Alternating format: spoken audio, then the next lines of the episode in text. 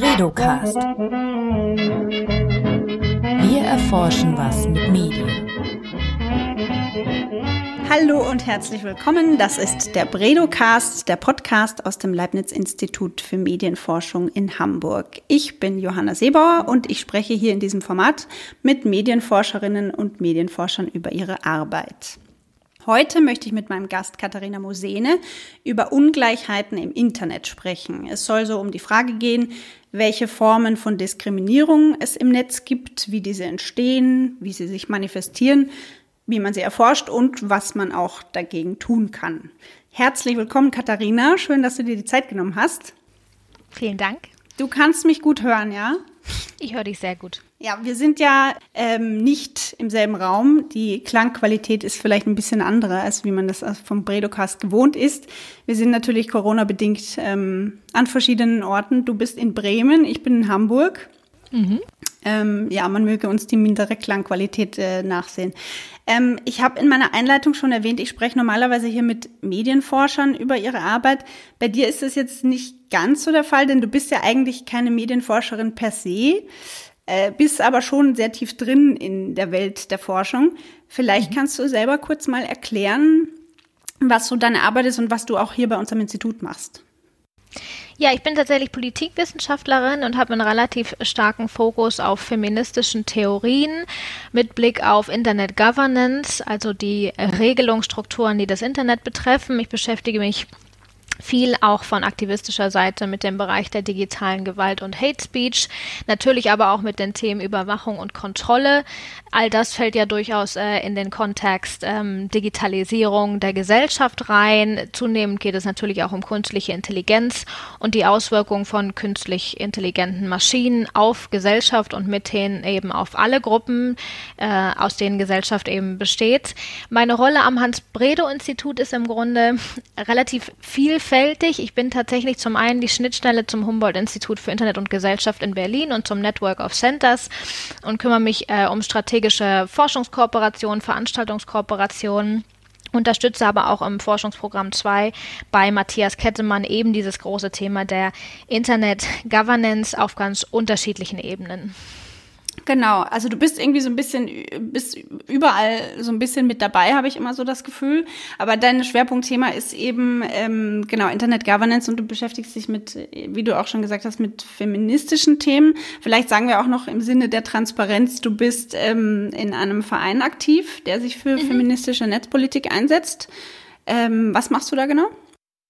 Das ist der Netzformer e.V., das ist eben ein Verein für genau feministische Netzpolitik. Ich bin im Vorstand, ich bin auch Gründungsmitglied. Die Netzformers als solche waren mal eine AG, gibt es schon viele, viele Jahre. Und wir haben uns im vorletzten Jahr ausgegründet äh, zum Verein und wir beschäftigen uns eben mit den unterschiedlichen Themen, die im Bereich der feministischen Netzpolitik aufpoppen. Da geht es um Privatsphäre und Kontrolle, es geht aber eben auch um Öffentlichkeit, das Internet als im Grunde umkämpften öffentlichen Raum, was Meinungsformierung angeht, was Vernetzung und Gruppen angeht. Und wir haben äh, im letzten Jahr ein äh, sehr erfolgreiches Barcamp gemacht zum Thema Wenn KI, dann feministisch, äh, mit, äh, das gefördert wurde von der Landeszentrale für politische Bildung in Berlin. Und wir haben auch eine Folgeförderung bekommen und schreiben in diesem Jahr an einer Publikation mit demselben Titel und befassen uns tatsächlich aus ganz unterschiedlichen Aspekten eben mit dem Thema einer vermeintlich feministischen KI-Entwicklung. Mhm. Vielleicht können wir da später nochmal dann genauer drüber sprechen, was das überhaupt bedeutet, feministische Netzpolitik. Ähm, mhm. Vielleicht starten wir aber jetzt erstmal so ganz allgemein in, in unser Thema. Also Formen der Ungleichheit, Formen der Diskriminierung ist ja heute unser Thema. Und ähm, ich kann mir vorstellen, also man könnte ja meinen, das Internet ist ja eigentlich ein sehr neutraler Raum. Man begegnet sich ja unter den vermeintlich gleichen Bedingungen. Man ist da meist anonym unterwegs oder halb anonym. Und anderen ist jetzt nicht sofort ersichtlich, äh, welche Hautfarbe jemand hat oder mit welchem Akzent jemand vielleicht spricht. Wie manifestiert sich denn Diskriminierung und Ungleichheit im Internet? Ja, tatsächlich ist es so, dass das Internet als Möglichkeitsraum schon durchaus immer noch eine Konstante ist, die man denken darf und sollte. Und trotzdem ist es so, dass Technik äh, eben nie wertfrei oder macht- oder herrschaftsfrei ist. Es gab so vor in den frühen 2000ern wahrscheinlich diese Entwicklung hin zum Möglichkeitsraum Internet, wo wir alle eben tatsächlich ohne, dass man sieht, wie wir aussehen, ohne Geschlecht, ohne Körper, ohne Hautfarbe, ohne was auch immer auftauchen können und gemeinsam in Diskurse eintreten können. Und zunehmend hat sich dann doch relativ schnell kristallisiert, rauskristallisiert im Grunde genommen, dass dem natürlich nicht so ist, weil auch das Internet und Diskurse im Internet ganz eigenen Logiken folgen, die wir durchaus zum Teil von Ausgesellschaft äh, kennen, die zum Teil aber auch durch die technischen Systeme, die eingesetzt werden, wie Algorithmen, verzerrt und oder verstärkt werden. Tatsächlich ist es so, ähm, dass es durchaus auch schon lange feministische Kommunikationswissenschaftlerin Ricarda Drücke, Ricarda Drücke zum Beispiel von der Universität Salzburg gibt, die eben das Internet als umkämpften öffentlichen Raum begreifen und beschreiben, also im Grunde als Blaupause von Gesellschaft, aber eben genauso auch als Spiegel von gesellschaftlichen Ungleichverhältnissen, die wir kennen. Wir sehen auf der einen Seite, dass das Internet ganz klassische, tatsächlich feministische Aktivismen wie das Sichtbarmachen von problematischen Dingen durchaus unterstützen kann. Wir sehen diese Hashtag-Zirkel äh, und Hashtag-Diskurse wie MeToo, MeToo, mhm. also wir zwei, Things Disabled People Know und so weiter, die äh, relativ groß geworden sind im Internet, die vor allem allem an vielen Stellen auch ausgetreten sind aus dem, was diese vermeintliche Blase Internet so macht und ausgetreten sind in die Gesellschaft und da weiter diskutiert wurden. Wir sehen aber auch diese Themen der digitalen Gewalt, der Hate Speech, die sich vor allem gegen marginalisierte Gruppen richtet. Das heißt, Gruppen, die ohnehin in der Gesellschaft schon marginalisiert sind. Und wenn wir ganz äh, sozusagen bei Adam und Eva anfangen, dann muss man eben auch in Frage stellen, ob der Zugang wirklich der gleiche ist. Seit wir in dieser Krise stecken, hören wir von ganz unterschiedlichen Initiativen, D64 und andere, eine Forderung des Grundrechts auf Internet. Und dazu gehört Hardware, Software und in meinen Augen auch das Thema der Literacy oder der Kompetenz, mit diesem Medium umzugehen. Auch das ist im Grunde keine, keine neue Analyse der Sachlage, auch keine ganz neue Forderung. Trotzdem haben wir gesehen, dass sie jetzt in den Zeiten, in denen wir jetzt leben, nochmal zunehmend an Kraft gewinnt. Weil der Zugang ist natürlich nicht derselbe. Es macht natürlich einen Unterschied, ob ich Ressourcen stärker ausgebildet bin, ob ich aus eher einer bildungsnäheren Schichtung komme oder ob ich aus einer anderen Gruppe komme. Mein Zugriff auf das Internet wird immer ein anderer sein. Es ist nicht sozusagen das gleiche Netz für alle. Das muss man ganz deutlich festhalten. Also könnte man sagen, wenn ich das jetzt richtig verstanden habe, man, man kann die, diese Ungleichheiten, die mit dem Internet zusammenhängen, so einteilen in Ungleichheiten, die schon vor dem Internet existiert haben, aber ins Internet hineingetragen wurden. Und dann gibt's aber auch Ungleichheiten, die durch das Netz erst verstärkt wurden. Oder ja, es ist durchaus so, da muss man sich wahrscheinlich so einzelne ähm, äh, Sektoren oder einzelne Komplexe anschauen. Ganz generell würde ich immer sagen, mit Blick äh, oder vor dem Hintergrund eines intersektionalen feministischen Ansatzes, dass äh, Kannst du das, das vielleicht kurz mal erklären, was das bedeutet, ein intersektionaler feministischer Ansatz?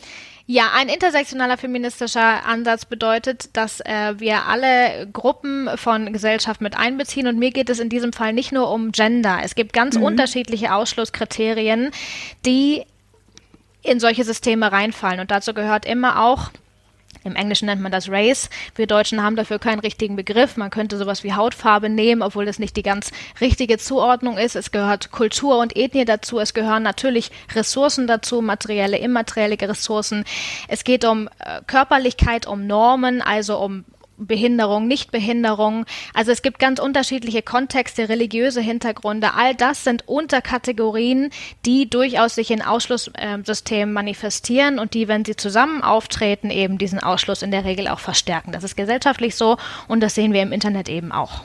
Könntest du da auch mal ein konkretes Beispiel beschreiben, wie man das Man sieht? könnte am Beispiel Hate Speech im mhm. Grunde ganz Platz im Grunde genommen sagen, dass äh, tatsächlich wir relativ leider wenig Forschung haben, äh, gerade im deutschen äh, Bereich, dass aber die wenige Forschung, die wir haben, durchaus evident zeigt, dass Frauen eher betroffen sind als Männer, dass schwarze Frauen eher betroffen sind als weiße Frauen, dass schwarze Frauen mit Kopftuch noch betroffener sind. Also man kann sozusagen all diese unterschiedlichen Kategoriensysteme zusammenfügen und findet dann tatsächlich sehr starke Ausschlusskomplexe. Damit meinst du jetzt einfach, dass äh, auf sozialen Plattformen ähm, schwarze Frauen häufiger davon betroffen sind von Hetze und äh, Beschimpfungen. Genau, es gibt sehr gute Studien tatsächlich von Amnesty International in dem Bereich, die tatsächlich international äh, ausgerichtet sind, die sagen, wenn es um äh, digitale Gewalt kommt, um auch äh, digitale Verleumdung, aber auch um das Thema der Hate Speech auf Social Media, dann sind eben People of Color, äh, Women of Color, religiöse oder ethnische Minderheiten, ähm, LGBTQI-People, äh, Frauen mit Behinderung, nicht-binäre Menschen durchaus viel häufiger von, von Gewalt und von Hate Speech betroffen, als es jetzt der klassische weiße Cis-Mann wäre.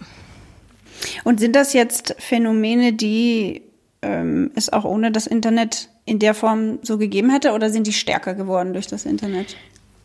Sicher schon, aber wir haben natürlich im Grunde, man kann jetzt sagen, neue Öffentlichkeiten oder erweiterte Öffentlichkeiten durch das Internet. Und im Grunde ist es durchaus so, dass wir eben, deswegen sage ich, tradierte Ausschlusssysteme übersetzt sehen ins Internet. Also Menschen, die ohnehin schon von gesellschaftlichen Diskursen ausgeschlossen sind, in der Regel, weil sie ressourcenschwach sind, weil sie aus bildungsärmeren Schichten kommen ähm, äh, werden auch im Internet eher nicht an äh, den großen politischen Debatten teilnehmen, die hinterher Politik gestalten. Und tatsächlich ist es aber doch so, dass diese Logiken, an denen ja durchaus Social-Media-Anbieterinnen und Plattformanbieterinnen auch arbeiten, der Algorithmen, die äh, eine ganze Weile lang den verstärkt haben, um mir das jetzt mal ganz platt zu sagen, der am lautesten schreit, äh, genau eben verstärkt haben, dass äh, gewisse dominante Gruppen, Meinungsgruppen sich über andere hinweggesetzt haben und das im Internet, und das kommt eben dazu, dazu gibt es ganz unterschiedliche Ansätze, wie sich das erklärt. Es gibt diesen Ansatz, dass Anonymität zum Beispiel Menschen eher dazu verleitet, dann auch tatsächlich äh, gemeine, sage ich jetzt, äh, und das ist untertrieben, Dinge zu schreiben, tatsächlich Bedrohung, äh, Verleumdung, Belästigung. Wir kennen alle die Themen auch von Feministinnen, die sich als solche online positionieren, von Journalistinnen, die äh, schreckliche Zuschriften kriegen, die zum Teil äh, bedroht, mundtot gemacht werden sollen. Das ist durchaus etwas, was in der Dimension wahrscheinlich neu entstanden ist. Auch früher gab es Leserbriefe und wenn man gewieft war und jemanden beleidigen wollte, dann konnte man auch äh, vor dem Internet schon Eier in den, in den Briefkasten werfen. und doch ist eine neue Dimension erstanden, allein schon durch die Masse, ähm, durch die Masse an, ja. an äh, verfügbaren Kanälen, auf denen man Menschen bedrohen und erreichen kann und aber auch eben die Masse derer, die dann Absender solcher Bedrohungen sind. Mhm. Das heißt, okay, das sind jetzt Ungleichheiten, die durch das Internet so ein bisschen, wo das Internet so äh, Öl ins Feuer gegossen hat vielleicht. Ähm, gibt es denn Diskriminierungsformen, die erst durch das Netz entstanden sind? Also das Netz als solches, natürlich das Thema, das Thema Hate Speech und so wie es gespielt wird, ist schon äh, relativ äh, deutlich im Internet. Hassrede kannten wir auch in der deutschen Gesetzgebung ja bis dato eigentlich äh, eigentlich gar nicht und es gab Beleidigung und Diffamierung. Das gilt in der Regel auch für für Hate Speech Geschichten, die wir digital sehen. Das gab es auch durchaus in der Zeit vor dem Internet. Aber die Frage ist eben äh, die Dimension, das was ich gerade schon gesagt habe, auch die Dimension der Sichtbarkeit. Es gibt ja durchaus Unterschiede, ob ich sozusagen privat privat in der Kneipe beleidigt werde oder ob ich öffentlich zum Beispiel auf einer Plattform lesbar für alle anderen, die da auch unterwegs sind, diffamiert werde. Auch das Thema der Gewaltpornografie zum Beispiel, also dass äh, gefotoshoppt wird, ganz klassisch, dass äh, mein, äh, mein Kopf auf äh, in irgendein gewaltpornografisches Element eingebettet wird und das wird dann fleißig geteilt im Internet und ich bekomme sehr schwer nur Zugriff darauf, um das wieder runterzubekommen und rauszunehmen. Also Digitalisierung äh, ist, ich bin sehr für Digitalisierung, ich bin ein sehr großer Freund des Internets, ich will es bei Gott nicht abschalten. Und trotzdem ist es so, dass natürlich die, die Frage nach Zeit und Örtlichkeit Örtlichkeit sich aufgehoben hat. Man hat Dinge verbreiten sich sehr viel schneller und es ist unabhängig davon, ob jemand äh, in Honolulu oder in Berlin sitzt. Man hat Zugriff auf Inhalte, man kann Inhalte teilen und manchmal entstehen dann eben solche äh, solche Diffamierungsdiskurse, die, von denen man das Gefühl hat, sie sind kaum mehr einzufangen. Und das ist durchaus was, was man mit etablierten medialen Formaten, Print, Fernsehen, aber auch im, im echten Leben, wenn mich jemand beleidigen möchte, natürlich, was einfach eine andere Dimension hat, auch eine andere Qualität mhm. an der Stelle. Mhm. Das heißt, das ist auch etwas, wo, ähm, worauf die Politik natürlich äh, reagieren muss und wo, worauf die Gesellschaft Lösungen finden muss. Absolut. Ich glaube nicht, dass man allein juristische Lösungen finden muss und oder kann, aber man sollte zumindest mal in den Raum stellen, das zu tun. Es sind ja auch einige Dinge, so sukzessive ins Rollen gekommen, tatsächlich gerade was vor allem dieses Thema der Hate Speech angeht, aber als ähm, als Feministin gucke ich natürlich immer auch auf die privaten Bereiche und da können wir jetzt ein bisschen weggehen vom Internet und das Thema Digitalisierung uns anschauen und intelligente Technologien, das Thema der IoT, Internet of Things zum Beispiel.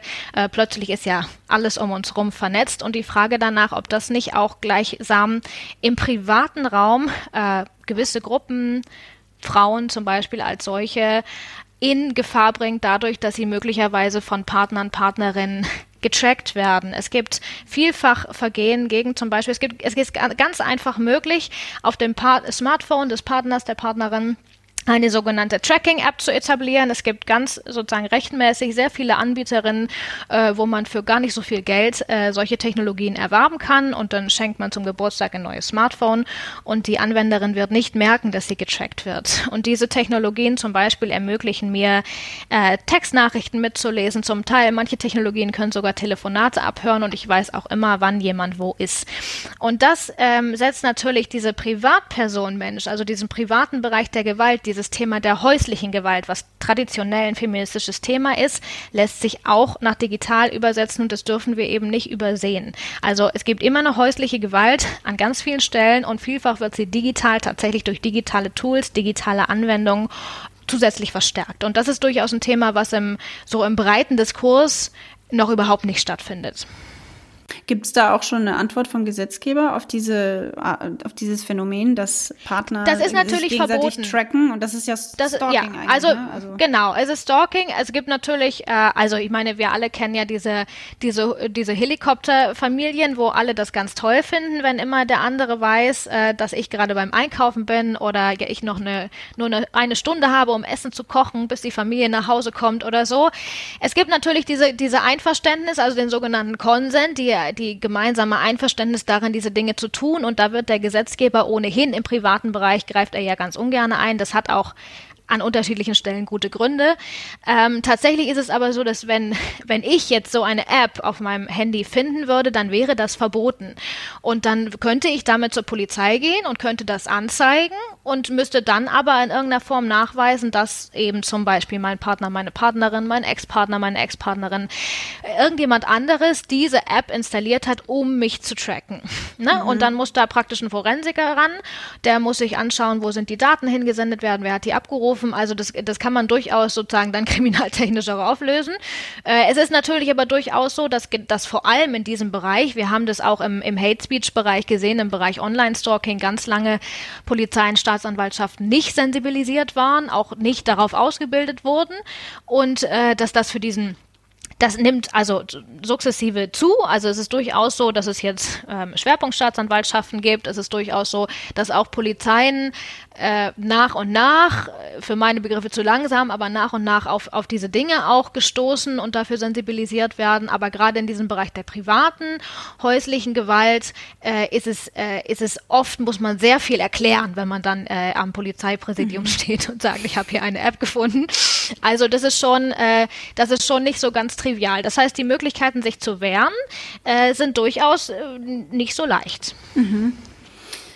Okay, also wir halten fest, es gibt ähm, Ungleichheiten, die äh, es auch schon vor dem Netz gab, äh, die es im Internet auch noch immer gibt. Ähm, Rassismus, Homophobie, Sexismus und so weiter.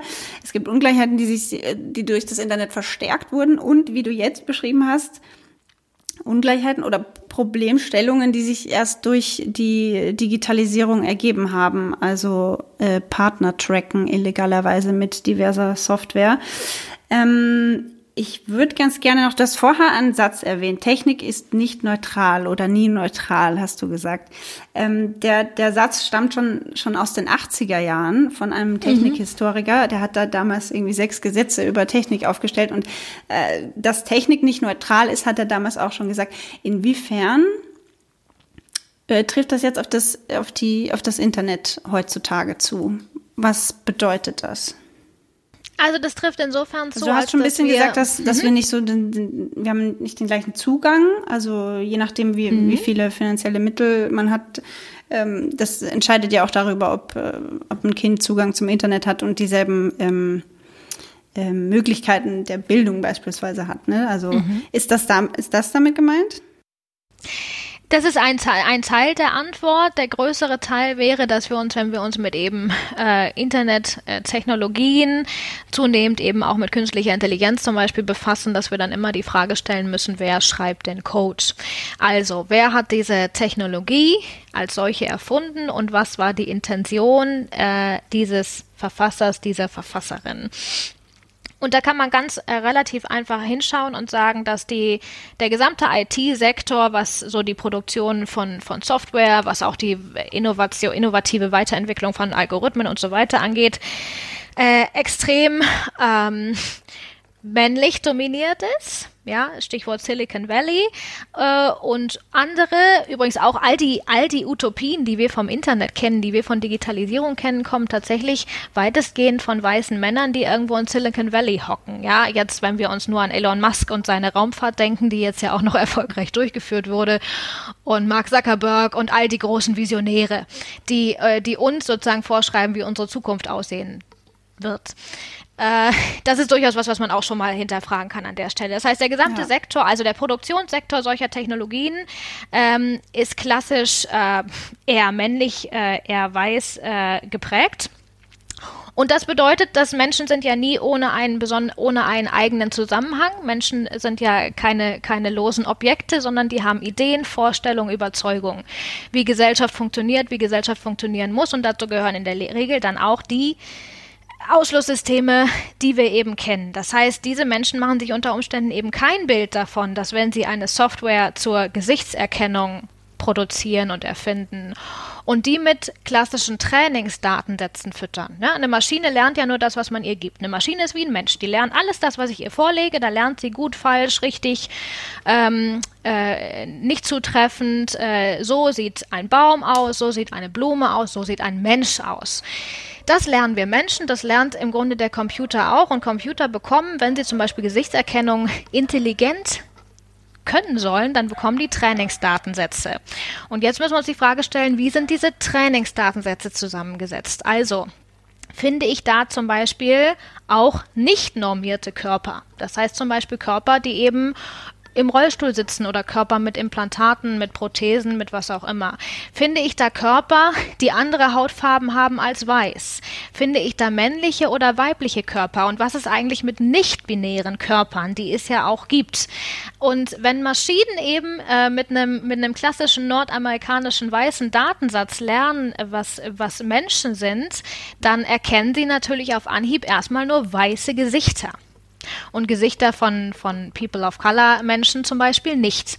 Und das ist, äh, was wir natürlich in der Vergangenheit gesehen haben, auch an ganz unterschiedlichen anderen Stellen. Das sind Dinge, an denen wird gearbeitet. Man hat festgestellt, das ist problematisch und so weiter. Aber wir sehen eben an dieser Stelle, dass, äh, dass, im, dass diejenigen, die Software schreiben, natürlich einen massiven und die Trainingsdatensätze auswählen, einen massiven Einfluss darauf haben, wie Technik hinterher funktioniert und wie sie zum Beispiel auch weiterhin diskriminiert und ausschließt.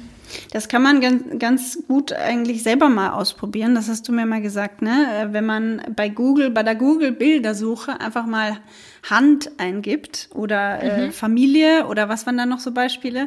Mhm, äh, genau. Und sich dann halt einfach anguckt, was da für Bilder rauskommen. Weil wenn man nämlich nach Hand sucht, dann kommen halt nur weiße Hände oder. Ja, genau. Nun ist Google tatsächlich ja auch ein bisschen an, nach dem geprägt, was man sonst so ohnehin sucht, obwohl wir auch gesehen haben, dass, äh, dass so viel Einfluss das dann doch wieder nicht hat. Genau, also es gibt einfach diese, diese tradierten äh, Überlegungen von binären Familien, also Mutter, Vater, Kind und nicht Vater, Vater, Kind zum Beispiel, äh, die dann tatsächlich eben in solche Technologien übersetzt werden. Und so ähm, ja, sehen wir im Grunde weiterhin das, was Gesellschaft uns, äh, uns auch vorgibt und nutzen die Technologie eben nicht als Eruptionspunkt, an dem eben mal möglich sein könnte, dass auch andere Systematiken, andere Formen von Familie, andere Formen von, von Dasein funktionieren. Ähm, zum Gründungsmythos des Internets gehört ja auch so ein bisschen dieses emanzipatorische äh, Narrativ, dass mhm. durch den Wegfall diese, der, der Gatekeeper der klassischen Medien auch ähm, gesellschaftliche Randgruppen die Möglichkeit haben, eine potenziell, ein potenziell großes Publikum zu erreichen und sich auch vor allem zu finden mm, und ihre Anliegen irgendwie äh, in die Welt zu tragen. Hat denn dieses, äh, das Internet dieses, dieses Versprechen nicht eingelöst? Also das hat es sicher. Wir haben ja lange über den sogenannten Prosumer äh, gesprochen, zum Beispiel über den Talkback-Menschen. Also Menschen rezipieren eben nicht nur noch Presse oder Medien, sondern sie sprechen mit. Ja, sie werden eben zu Produzentinnen von äh, Wissen und News und so weiter. Und da hat es dann so eine Welle von, von, von Bürgerinnenjournalismus gewesen, gegeben, diese ganz große Welle der, der Blogs und Bloggerinnen, die sich zu einzelnen Themen oft auch sehr versiert äh, äußern und die durchaus, äh, glaube ich, ehrlich gesagt für die Medienlandschaft eine sehr große Bereicherung sind. Insofern kann man dieses Potenzial dem Internet im Grunde äh, nicht absprechen. Und trotzdem sehen wir ja auch Tendenzen, die uns vielleicht nicht so gefallen, nämlich dass wir sowas wie zum Beispiel Verschwörungstheorien, die von, die von sehr gut organisierten Bloggerinnen und Bloggern, meistens aus der äh, rechten Szene ausgesetzt werden, sehr schlecht nur wieder einfangen können. Also Gatekeeper-Funktionalität oder Journalismus an sich basiert ja auf, auf Standards, also auf einer wesentlichen Quellenkritik darüber, dass ich eben meine Quellen auch verifiziere, dass ich die Inhalte verifiziere, dass ich nicht einfach was aufschnappe und das, äh, und das aufschreibe, sondern dass ich Belege liefere. Das ist ja also Qualitätsjournalistinnen haben da ja durchaus so gewisse Maßstäbe, an die sie sich halten ähm, bevor sie äh, Artikel praktisch in die Öffentlichkeit geben. Und auch diese Funktionalität ist weggefallen im Internet. Das, das kann man jetzt positiv sehen und kann sagen, aber es ist doch gut, so kann jeder eben mal sagen, was er, was er möchte und kann gehört werden. Das ist sicherlich ein Punkt. Das, das führt aber eben an unterschiedlichen äh, Themen, wie eben diesem Faktor Verschwörungstheorien, jetzt mal als ganz banales Beispiel dazu, dass man plötzlich ähm, eine Vielzahl eben an, äh, an, an Twitter-Userinnen ähm, und eben Bloggerinnen hat, die genau solche Theorien verbreiten und man gar nicht den, den praktisch Hebel findet, um dieses, um das wieder einzufangen im Grunde genommen. Das, den wird man, ich weiß auch nicht, ob man den findet, weder technisch noch rechtlich. Ich glaube, das ist genau einer der Gründe, warum wir gesellschaftlich eben an diesem Thema der, der Media Literacy also der Medienkompetenz, ähm, so, äh, so stark arbeiten müssen. Genauso wie, wie die meisten von uns in der Schule gelernt haben, wie man Presse rezipiert, wie man Presse liest und, und wie man Artikel einordnet, so müssen wir auch lernen, Inhalte einzuordnen, die uns im Internet begegnen. Die sind nämlich eben nicht, nicht alle gleichwertig und gleich gut recherchiert und die sind in der Regel, oder viele von denen sind eben auch äh, politisch durchaus intendiert. Mhm. Ähm Jetzt ist es ja so, dass, ähm, wie du auch gesagt hast, jetzt gerade mit den Verschwörungstheorien und so, es bilden sich ja im Internet so verschiedenste Blasen zu unterschiedlichen Themen. Ähm, und ich frage mich manchmal, ob dieses, äh, die, die Möglichkeit, sich im Internet mit Gleichgesinnten zusammenzurotten und Banden zu bilden, ob das nicht dann auch dazu führt, dass ähm, dass wir uns immer, dass, die Gesellschaft immer einander sich voneinander entfernt und so ein, so ein Mosaik entsteht.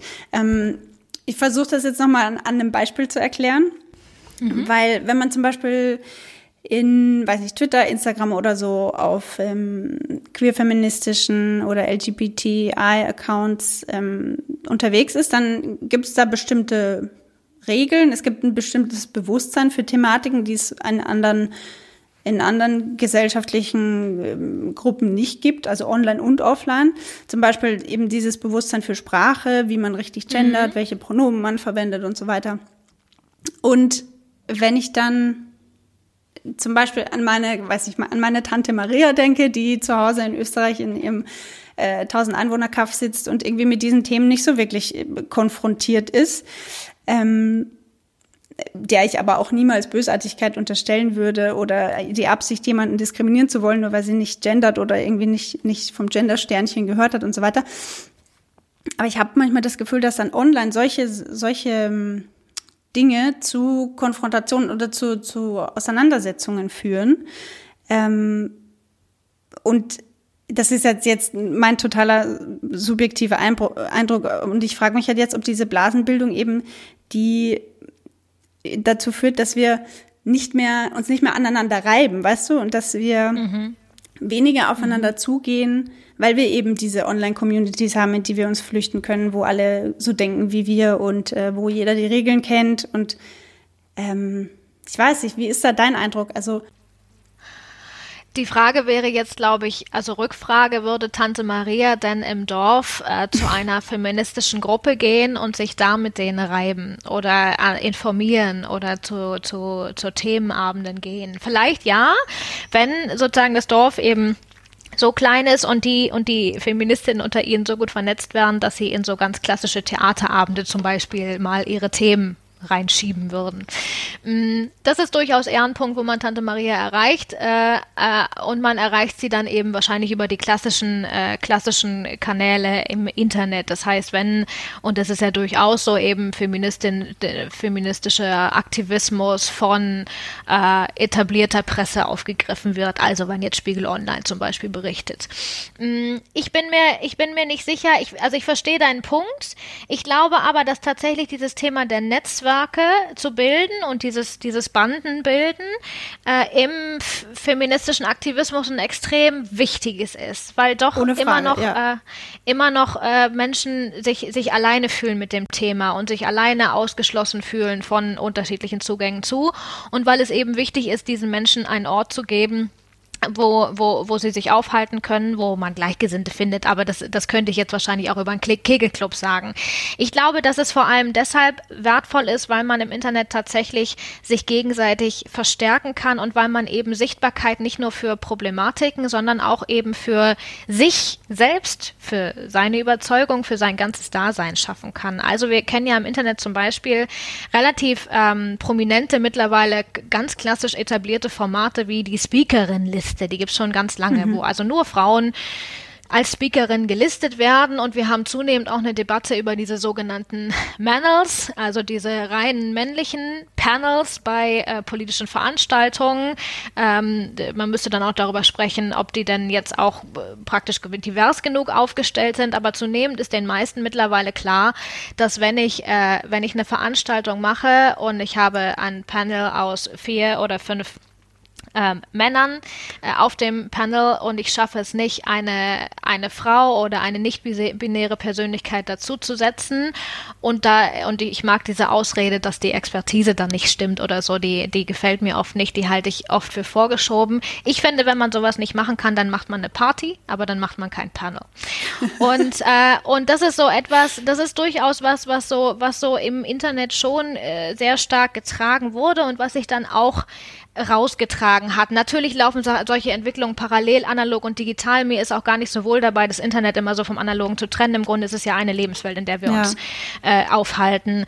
Äh, es gibt ganz unterschiedliche Women's Experts Networks, zum Beispiel auch auf internationaler Ebene. Ähm, also es gibt sehr starke ähm, feministische Archive zum Beispiel, die feministisches Wissen aufarbeiten, die äh, feministische Diskurse eben archivieren und, und praktisch von den 60ern bis heute ähm, wichtige feministische feministische Errungenschaften ähm, dokumentieren und damit eben auch sichtbar machen.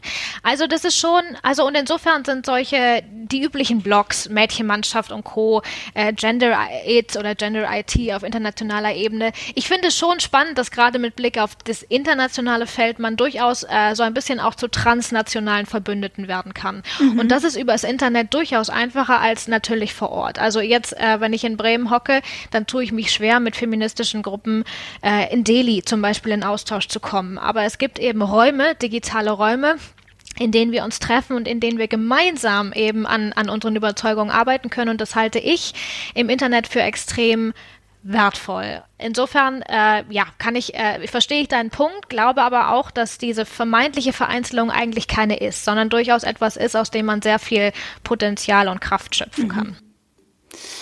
Lass uns noch ein bisschen äh, über Forschung sprechen. Wir sprechen mhm. ja hier in diesem Podcast über Forschung. Wie sieht's denn äh, mit Forschung in diesem Bereich aus? Gibt's da viel? Also forscht man viel über Ungleichheiten im Netz? Ja, also es wird schon geforscht, es wird in meinen Begriffen immer noch zu wenig geforscht und dann muss man sich eben die einzelnen äh, Themenbereiche tatsächlich anschauen. Ähm, Also, weil man kann ja auch Ungleichheiten ganz, ganz unterschiedlich ähm, definieren. Was, was zum Beispiel klassisch extrem wenig beforscht, wird, ist das Thema der Barrierefreiheit. Also, wenn wir jetzt zum Beispiel an Menschen mit Handicaps, ähm, Menschen mit Behinderung denken, dann ist das ein Thema, zu dem äh, relativ viele Zahlen fehlen, was sowohl den digitalen Raum der Barrierefreiheit angeht, was aber auch die, äh, im Grunde die Haltung von einzelnen Persönlichkeiten angeht. Also, das ist ein, das ist ein Thema und mir ist das wichtig, deswegen sage ich hier nochmal, was klassisch aus, ausgespart wird und was aber durchaus relevant ist, gerade wenn wir über tradierte Ausschlusssysteme in zum Beispiel KI sprechen, ähm, weil auch wenn wir sprechen ja alle über autonomes Fahren und in 20 Jahren fahren die, ähm, fahren die Autos alle selbst, äh, dann äh, auch diese Autos, diese Computer lernen ja mit Systemen, die müssen ja lernen, das ist ja die übliche ethische Debatte, die wir schon lange führen wenn es ein Unfall ist oder wenn jetzt jemand auf die Straße kommt, wie sie reagieren und dann haben, kennen wir alle diese Diskussion um, fährt man jetzt die, äh, die ältere Dame um oder, oder fährt man die, mhm, die, die, die, Frau mit dem, mit dem Kind um.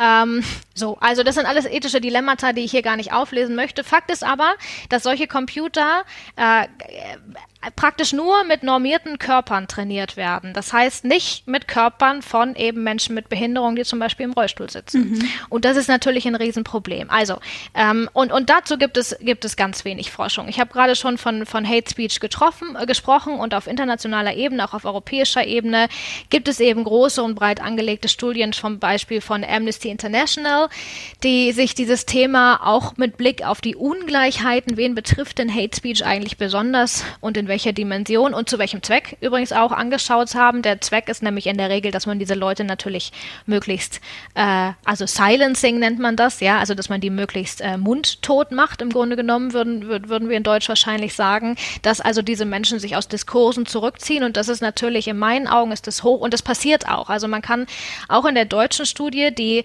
ähm, ähm, Daniel Geschke waren das, Anja Klaassen, Matthias Quent. Ähm, das ist eine Studie, die heißt Hass im Netz, der schleichende Angriff auf unsere Demokratie von 2019. Ähm, die haben sich eben dieses, dieses Thema in Deutschland angeschaut und haben eben durchaus rausgefunden, dass tatsächlich ähm, im Grunde gerade Menschen, die von Hate Speech betroffen sind, durchaus auch dazu tendieren, sich aus dem Internet rauszuhalten, also einfach diese Räume ah, zu verlassen. Mh. Und das ist natürlich ein, ein Riesenproblem, äh, wenn du mich fragst, weil wir verlieren diese Stimmen im Diskurs. Also, und es ist nicht nur ein Problem für die Leute, die sich rausziehen, es ist ein Problem für uns, für unseren Diskurs, mhm. für unseren öffentlichen Diskurs, für das, wie wir Demokratie machen. Ähm, weil es geht eben in Demokratie nicht um, um die Mehrheitsmeinung, sondern es geht immer auch und eigentlich vor allem um Nischen für Minderheitenmeinungen, also sogenannte Minderheitenmeinungen. Ja, ich will gar nicht sagen, das sind ja im Grunde sind es überhaupt keine Minderheitenmeinungen in meinen Augen.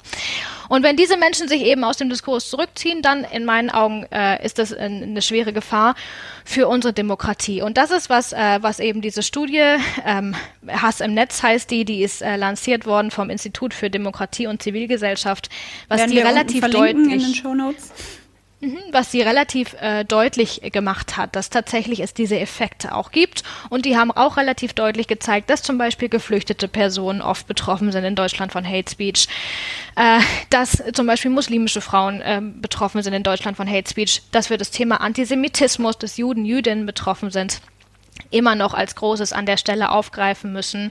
Äh, das sind durchaus so die, die größeren äh, Studien im Bereich Hate Speech, die, die ich lesenswert finde.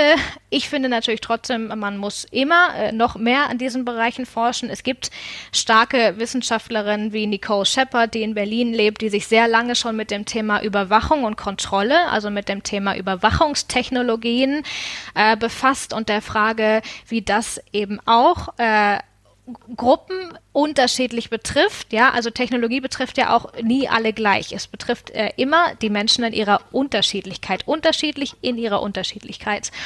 Und äh, das sind durchaus auch äh, spannende Wissenschaftlerinnen in dem Bereich. Universität Salzburg, Ricarda Drücke habe ich schon genannt. Und wir haben natürlich auch an anderen Stellen sehr starke Gender-Studien, ähm, Institute, Lehrstühle, Fakultäten, die stark organisiert sind und die tolle Forschung machen. Ich glaube, das ganze Thema könnte, könnte noch ein bisschen mehr Druck gebrauchen. Es ist vor allem wichtig, dass wir noch mehr Zahlen haben, also dass wir ein bisschen validere Zahlen auch haben, auf die wir unsere Thesen stützen können, damit wir zunehmend äh, oder damit zunehmend damit eben auch ähm, politischer Diskurs weiter angeschoben werden kann. Ja, cool. Also das heißt, wenn uns jetzt irgendwie Studierende gerade zuhören, die noch nach einem Thema für Masterarbeit oder PhD oder so suchen, wäre das doch eine Möglichkeit, in diese Richtung Absolut. zu gehen, weil da noch eine Absolut. Lücke herrscht. Interessant. Ja, du hast ja auch ähm, äh, im vergangenen Jahr einen kleinen Sammelband herausgegeben, gemeinsam mit unserem Kollegen Matthias Kettemann. Da wurden 30 kritische Versionen für eine diskriminierungsfreie Internet-Governance ähm, vorgestellt. Das ist so ein kleines Büchlein um die 60 Seiten. Es ist auch online äh, verfügbar, kostenfrei. Werden wir auch nochmal unten verlinken. Ähm, welche, sagt vielleicht nochmal ganz kurz, wir sind jetzt nämlich schon mal äh, fast am Ende unserer Zeit. Welche Perspektiven wurden da vorgestellt? Also wir haben tatsächlich im letzten Jahr war das IGF ja in Deutschland und der, der Titel Internet des IGF war äh, genau Erklär's Internet. Governance Forum, Ja. das große Internet Governance Forum, ein Multi-Stakeholder Dialogforum im Grunde, wo sich äh, sehr, sehr, sehr viele Menschen aus der ganzen Welt treffen, um eben über Internet Governance zu sprechen, um das jetzt mal ganz runterzubrechen. Und im letzten Jahr haben sie sich in Berlin getroffen und das, äh, der, der Titel war One World, One Net, One Vision. Und äh, wir, unser Titel von unserer Publikation ist Many Worlds, Many Nets, Many Visions. Also es ging uns darum, natürlich unterschiedliche Perspektiven auf das Thema Internet, Internet Governance äh, zuzulassen und äh, dem im Grunde eine Plattform auch zu geben. Und wir haben tatsächlich ganz großartige Partnerinnen gehabt. Wir haben zusammengearbeitet mit der äh, IGF eigenen, also des Internet Governance Forums eigenen Dynamic Coalition. Das ist sowas wie eine Arbeitsgemeinschaft. Ähm, Gender, die sich also mit dem Thema schon, schon lange befassen und da wiederum organisiert sind viele Akteurinnen aus dem APC, der Association for Progressive Communication, die übrigens haben Feminist Principles für das Internet aufgestellt und etabliert. Das können wir vielleicht auch mal verlinken. Das ist in jedem Fall sehr lesenswert. Da sind sehr, sehr starke, in meinen Augen auch extrem überzeugende Forderungen dabei. Ähm, und wir haben eben ganz unterschiedlichen, tatsächlich Wissenschaftlerinnen, aber auch Aktivistinnen, die Möglichkeit gegeben, äh, ihre, ihre Meinung zum Thema Internet Governance ähm, zu äußern, äh, zu, auch zu der Frage, wie wollen wir in Zukunft eigentlich äh, mit, mit Regeln und Normen im, im Internet umgehen und hatten tatsächlich auch ganz unterschiedliche Blickwinkel. Also neben der digitalen Gewalt haben andere aber auch tatsächlich auf das Thema eben der Überwachung, Überwachungssysteme geschaut. Wiederum andere haben auf äh, KI geschaut, Algorithm Watch und andere waren dabei. Auch EDRI äh, hat sich äh, hatte einen Beitrag eingereicht. Also es sind, es sind ganz vielfältiger, ich nenne jetzt wirklich nur einige, es ist ein ganz vielfältiger Band, den man äh, auch äh, im Grunde sich mal äh, zu, zu Gemüte führen kann. Das äh, sind sehr knackige Statements im Grunde für ein im Grunde inklusives, möglichst alle mitnehmendes Internet und Internet Governance. Spannende Sache. Also wir verlinken diesen Sammelband in den Show Notes, kann man sich gerne runterladen und da genauer reingucken. Mm, Ja, wir sind, wie gesagt, schon ziemlich am Ende der Zeit. Ich meine, ja, wir haben kein, wirkliche, äh, kein wirkliches Limit, aber ja, 40 Minuten äh, quatschen wir gerade schon. ähm, deshalb eine abschließende Frage. Wir haben jetzt lange darüber geredet, welche Formen es gibt von Diskriminierung, ähm, wie sie unterschiedliche Gruppen betrifft. Wie kann man denn Ungleichheit im Netz reduzieren? Tja, wie kann man Ungleichheit auf, auf der Welt reduzieren? ich glaube, wenn man die Antwort äh, weiß und sie in einem Satz sagen kann, dann hat man mindestens den Nobelpreis verdient. Äh, äh, Also streng dich es hat an. ne- ja, ich, gebe mein Bestes. Es hat äh, unheimlich viele unterschiedliche Hebel. Und es ist eben nichts, was sich digital lösen lässt. Ich bestreite, also ehrlich gesagt, äh, äh, glaube ich, dass es, dass es Dinge sind, die wir gesellschaftlich lösen müssen und die man nicht im Internet alleine lösen kann. Insofern ähm, glaube ich, dass eine Grundlage für, äh, für, für Gleichheit überall äh, in Gesellschaften ist, dass man gleichwertige Ausgangsbedingungen hat. Also gleichwertige Formate zu Zugang. Und da kommt genau das ins Spiel, was du schon genannt hast, nämlich Bildungsgerechtigkeit. Habe ich dieselben Chancen auf Bildung? Ressourcengerechtigkeit habe ich zumindest eine ähnliche Ausgangslage, ein Minimalstandard-Ausgangslage, um mich im und ins Netz, ins Internet äh, zu bewegen. Und dazu gehört natürlich aber auch äh, sowas wie ähm, Diskursregeln, wie funktionieren Diskurse, wie schaffen wir, wo schaffen wir Räume, ähm, wo Diskurse tatsächlich gleichberechtigt und fair geführt werden. Da kann man jetzt die lange Diskussion um das Thema der Content Moderation äh, an, anschließen. Also wozu verpflichten wir zum Beispiel auch Plattformanbieterinnen, also die Dienstleisterinnen, die diese öffentlichen Räume stellen? Muss es äh, stärkere oder weniger starke Moderationen in diesen Räumen geben? Ähm, äh, müssen, müssen zum Beispiel Vergehen in Platt, an, bei Plattformanbietern, also äh, Gewaltandrohung zum Beispiel, direkt weitergegeben werden an Staatsanwaltschaften, damit es tatsächlich direkt Teil eines praktisch äh, juristischen Prozesses wird. Das ist ja etwas, was die, was die Hate Speech Novelle äh, mit sich bringt. Also das sind ganz, ganz viele unterschiedliche äh, Hebel, glaube ich, die man, äh, die man ziehen muss. Ähm, aus Netzformer-Sicht, also aus Vereinssicht, würde ich sagen, es ist wichtig, dass wir dieses Thema immer und wieder, immer wieder auf den Tisch legen. Und es ist zuerst mal wichtig, dass wir überhaupt zeigen, dass es Ungleichheiten gibt. Äh, und wenn wir das gezeigt haben, äh, dann können wir hoffentlich gemeinsam darüber nachdenken, wie wir mit diesen Systemen umgehen. Man muss immer äh, im Hinterkopf behalten, dass es ja durchaus äh, kleinere und größere Gruppen gibt, die von Ausschlusssystemen natürlich profitieren. Insofern ähm, äh, ist es äh, ist es eine sehr sehr sehr große Frage, die du mir jetzt hier gestellt hast. okay, die kann man jetzt nicht so schnell in fünf Minuten beantworten. Dann äh, lass uns dranbleiben an dem Thema. Wir machen jetzt das Kapitel an dieser Stelle zu äh, und beenden diese Episode des Predocasts. Vielen Dank, Katharina, dass du dir so viel Zeit genommen hast, äh, mir das alles zu erklären. Und äh, wir quatschen einfach äh, in Zukunft dann nochmal drüber. Vielleicht gibt es einen, einen Follow-up zu dieser Episode. Sehr gerne, danke dir. Cool. Dann äh, verabschieden wir uns von den Zuhörern und alle wichtigen Links befinden sich in den Show Notes, auch die, äh, der Twitter-Account von Katharina, sodass man dir auch folgen kann. Ne? Äh, genau. Vielen Dank fürs Zuhören. Tschüss. Bredocast. Wir erforschen was mit Medien.